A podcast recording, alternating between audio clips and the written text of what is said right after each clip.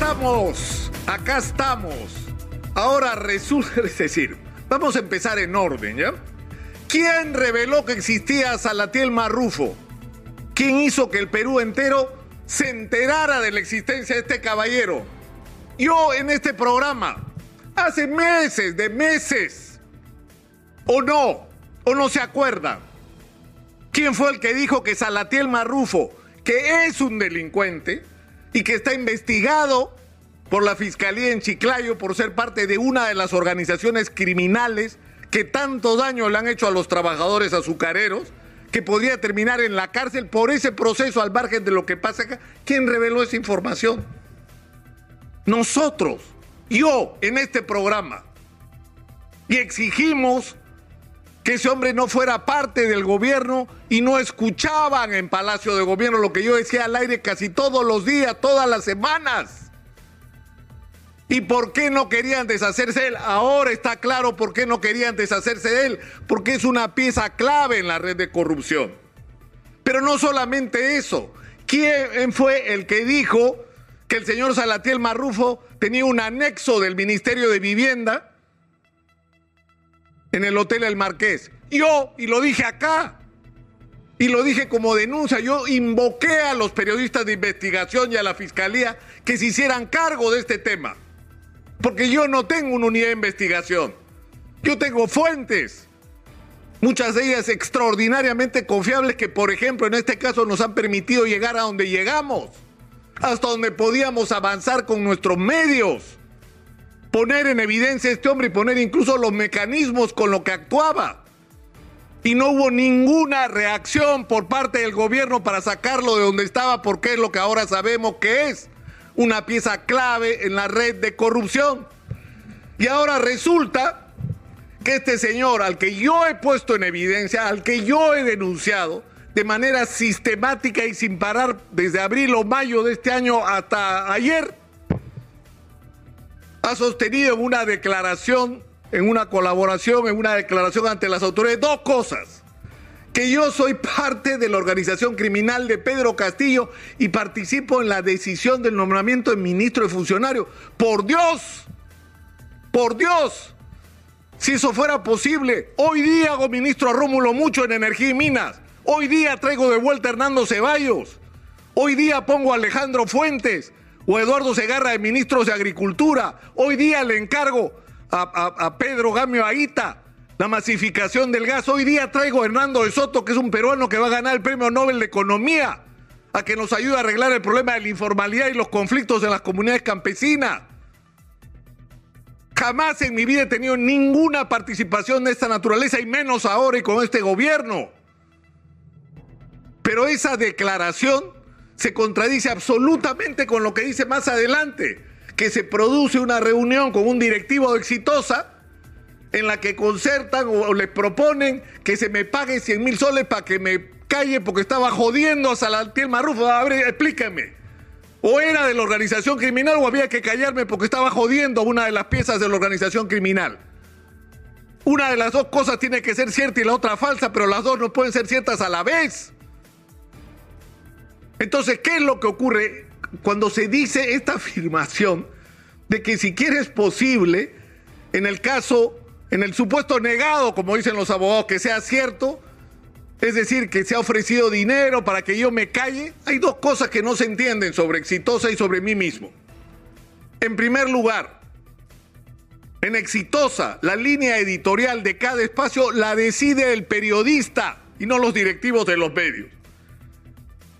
Y yo les pido que le pregunten a todos los que han pasado por acá, a todos, a Juan Carlos Tafur, al señor Hood Walker, a Rosana Cueva, a quien quieran preguntarle, a Giovanna Díaz, o pregúntenle ahora a Manuel Rosas y a la señora Karina Novoa y al señor Philip Butters, que también estuvo acá, si alguna vez alguien en este medio les dijo lo que tenían que decir o algo sobre lo que no podían hablar. Jamás.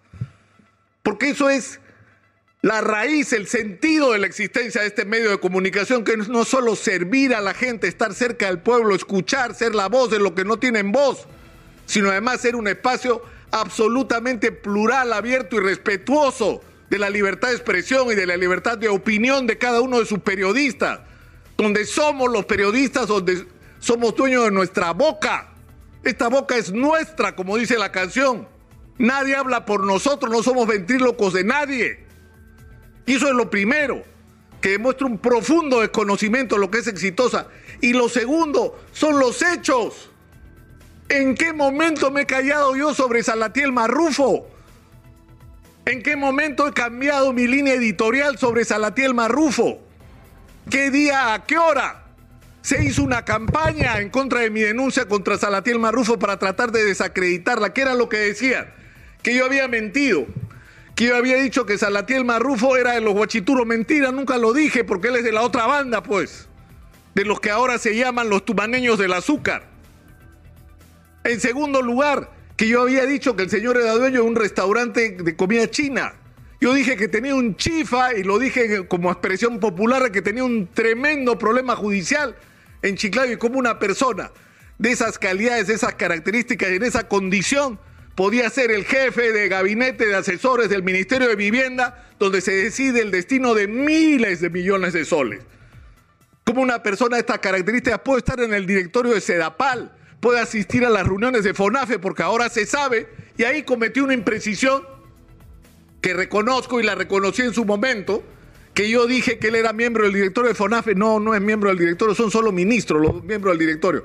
Pero él era el que iba a FONAFE en, reemplazo de Heiner Alvarado, que es lo que mis fuentes, que son absolutamente confiables y que son señor Alvarado, señor Heiner Alvarado y señor Salatiel Marrufo del propio Ministerio de Vivienda, para que usted lo sepa, porque ahí también hay gente decente que me ha ayudado en esta campaña, que finalmente está teniendo resultados. Es decir, yo en todo momento he sostenido la misma posición y he demostrado que cada cosa que he dicho sobre el señor Salatiel Marrufo era verdadera. Y yo he dicho que el señor Salatiel Marrufo hoy que está expuesto públicamente, que tiene que aceptar que es parte de una red de corrupción, que ha tenido que reconocer que ha recibido dinero de la señora Sada Goray y la señora Sada Goday ha tenido que aceptar que ella le dio dinero a Salatiel Marrufo. Yo he hecho la pregunta, ¿cuántos otros Salatiel Marrufos hay en el gobierno? ¿Cuántas otras Sada Goray pasaron por el Hotel El Marqués o por las manos del señor Salatiel Marrufo y pagaron comisiones ilegales? Porque estamos hablando de obras millonarias las obras de Sedapal, las obras de saneamiento en todo el Perú, ¿cuántas comisiones ilegales se han, se han cobrado? Es decir, los peruanos tenemos derecho a saber la verdad y quiero decirles algo. Esto no es nuevo para mí. Hace un mes yo he ido a declarar a la fiscalía sobre esto, en mi calidad de testigo. Y he ido sin abogado porque no lo necesito. Y he aclarado de manera absolutamente pertinente todos estos hechos. Pero lo más importante de esa declaración es una sola, es lo que muestro cada día con las cosas que digo. Con las cosas que digo. ¿En qué momento me callé yo sobre Salatiel Marrufo? ¿En qué momento dejé de hacer una campaña con respecto a que gente de esa calaña no puede tener la responsabilidad del gasto público en sus manos? Nunca. Nunca. Ahora, a mí me parece sinceramente muy sospechoso que cuando estamos al borde de una votación por la vacancia presidencial, con respecto a mí han ocurrido dos cosas muy graves en las últimas horas. La primera, la falsificación grotesca de un video del año 2019, donde yo le digo a Martín Vizcarra que tiene que cerrar el Congreso, que se cerró y el país aplaudió, como si fuera una declaración de ahora dirigida a Pedro Castillo, con el objeto de desacreditarme con el objeto de hacerme daño, de dañar mi imagen, de dañar qué, las cosas que estoy diciendo cada día, de silenciarme. ¿Y qué es lo que ocurre ahora? La aparición de este material que debería ser clasificado. Si yo no he hablado de esto hasta ahora, es porque en la fiscalía me pidieron que no lo hiciera porque esto es una investigación reservada. Porque todos los que están metidos en estas trafas tienen que ser capturados, expuestos y pagar por lo que hicieron. Y yo colaboro en ese sentido con la justicia en alguna medida también y en momentos, aunque no me gusta, porque soy respetuoso de los procesos de investigación con mi silencio. Pero yo he podido hablar de esto hace un mes y no lo he hecho. Es decir, yo creo que estamos enfrentados a una situación muy, muy crítica. No, no van a poder destruirme. Yo, yo creo que ni siquiera para aquellas personas que siguen este programa cotidianamente, que han escuchado lo que yo he dicho sistemática y permanentemente, que saben que eso que se está diciendo sobre mí no es verdad. Yo sé que hay enemigos míos que quisieran que lo fuera, no lo es, pues lamento decirles que no lo es. Ni soy miembro de ninguna organización criminal, ni conozco a la gente que está en esa lista, ni he tenido nada que ver, ni nunca en mi vida he participado en el nombramiento, la decisión de algún funcionario de algún nivel y menos de un ministro, y mucho menos he recibido dinero por mi silencio porque no es mi práctica. Y en este caso en concreto, los hechos evidencian cuál ha sido mi conducta.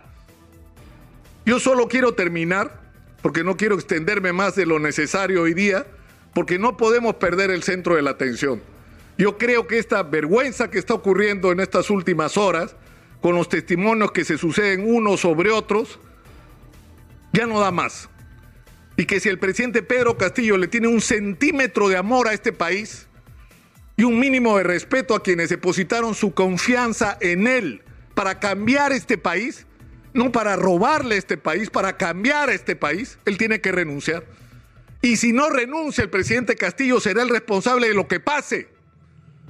Porque, porque lo que tiene que pasar ahora es que se produzca una vacancia presidencial esta tarde. Y lo, porque ¿qué es lo que estamos esperando?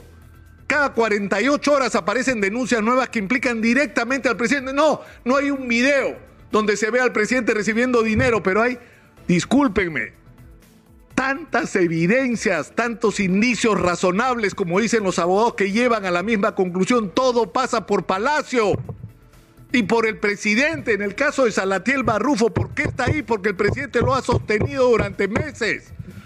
¿Por qué? Porque estaba robando y según Salatiel Barrufo para él. Esto no da más, no da más.